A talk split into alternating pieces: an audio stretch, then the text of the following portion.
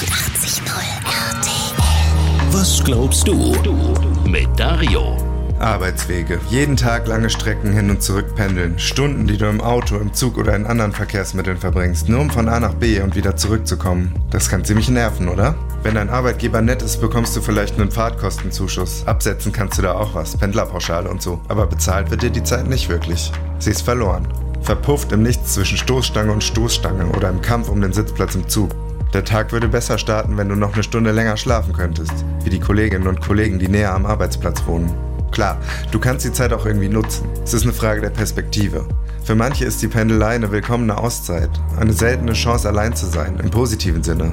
Vielleicht ist das genau die Zeit, in der du endlich das Buch zu Ende lesen kannst, das schon ewig auf deinem Nachttisch liegt. Entspannt ein bisschen Radio hören, eine neue Sprache lernen oder die Gelegenheit, den Kopf frei zu bekommen und den Stress des Tages loszulassen, bevor du nach Hause kommst. Wie gehst du mit dieser täglichen Reise um? Ist die Zeit auf dem Weg zur Arbeit für dich verlorene Zeit? Ein notwendiges Übel, das du einfach hinnehmen musst? Oder siehst du darin auch eine Chance? Eine Gelegenheit, die es zu schätzen und zu nutzen gilt. Ein tägliches kleines Geschenk des Alltags, um mal durchzuatmen oder abzuschalten. Was glaubst du? Was glaubst du?